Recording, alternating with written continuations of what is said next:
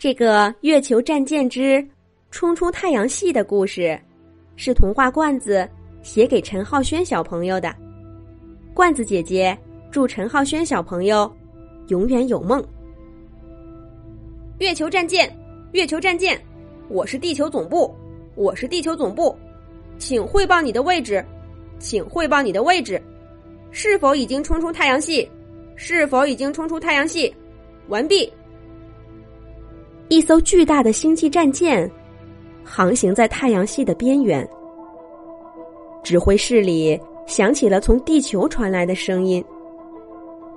这艘巨大战舰的指挥官脸色凝重，他回复地球总部说：“月球战舰将在十二小时后穿透奥尔特星云。”希望我们能冲出太阳系吧！祝我们好运。月球战舰发出的这条无线电回复，需要整整两年的时间才能回到地球。也就是说，月球战舰已经离地球有两光年那么遥远了。月球战舰是人类历史上的奇迹。公元二一一八年，人类科技大爆发，开始真正走出地球，向月球移民。又过了两百年，公元二三一八年，除了地球以外，月球、火星都已经成了适合人类生活的新家园。完成了太阳系内行星移民的人类，开始把目光投向了太阳系以外。广阔的银河，月球战舰就是从那时起开始在火星建造的。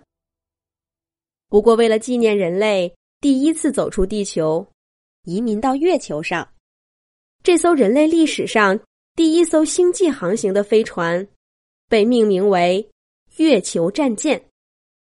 这艘月球战舰上不仅装载了人类最先进的科技。还携带了地球上包括人类自己的所有的生物胚胎。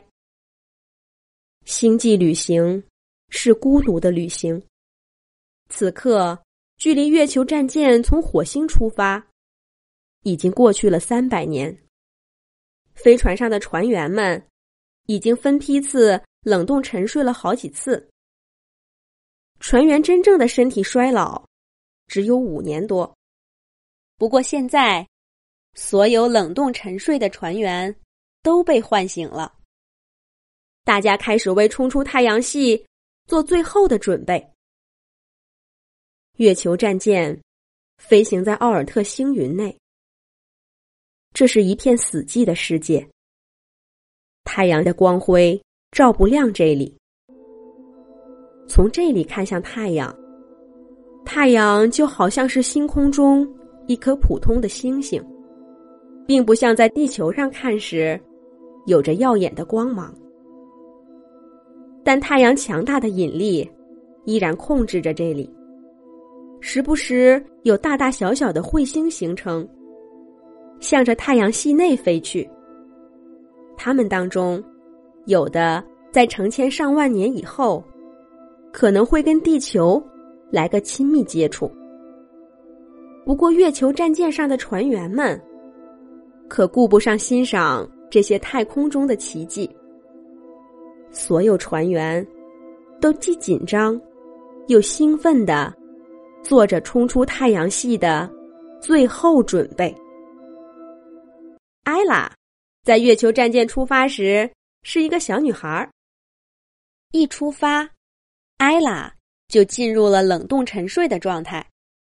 现在，他刚刚被唤醒，依然跟战舰刚刚出发时一样，是个没怎么长个子的小女孩。艾拉抱着娃娃，出神的看着战舰以外的星空。艾拉，在看什么？艾拉的爸爸，战舰指挥官的声音从他身后响起。艾拉转过头。开心的抱住爸爸，抬起头亲了爸爸一下。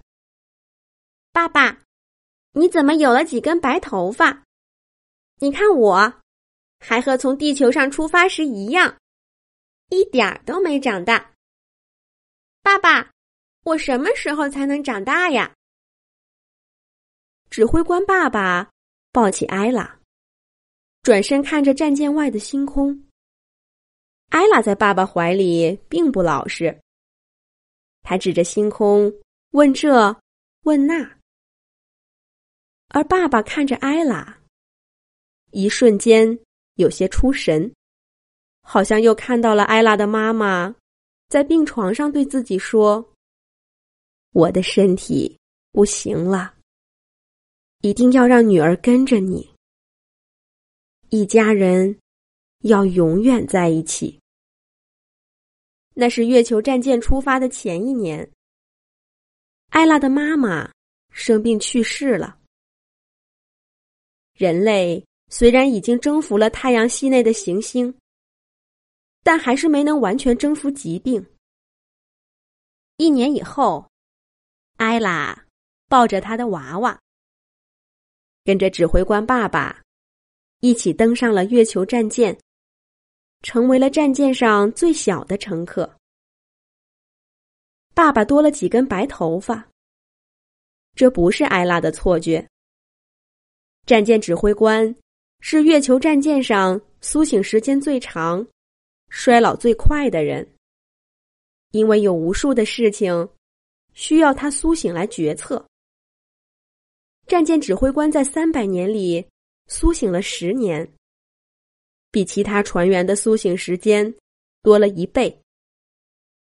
在这十年当中，指挥官爸爸会经常来看一看沉睡中的小女孩儿，但他从未让艾拉从冰冻沉睡中苏醒过来。现在即将冲出太阳系了，月球战舰上。冷冻沉睡的全体人类都被苏醒过来，一起见证人类历史上这最激动人心的一刻。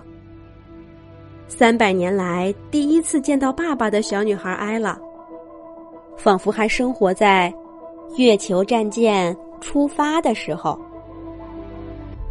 父女俩享受着三百年来第一次温馨的亲子时光。这时候，月球战舰里响起了刺耳的警报。警报！警报！前方发现不明飞行物，向我们发射联络信号，请指挥官速到指挥室，速到指挥室。艾拉被刺耳的警报吓得抱紧了爸爸。指挥官爸爸皱起眉头，一边拍拍艾拉的背，一边说。不怕艾拉，有爸爸在。爸爸说完，就抱着艾拉，大步向指挥室走去。在太阳系的边缘，一艘巨大的飞船露出了它的面貌，挡在了月球战舰的飞行轨道上。这是人类一直寻找的外星人的飞船吗？月球战舰。能顺利的冲出太阳系吗？让我们下一集月球战舰的故事再接着讲。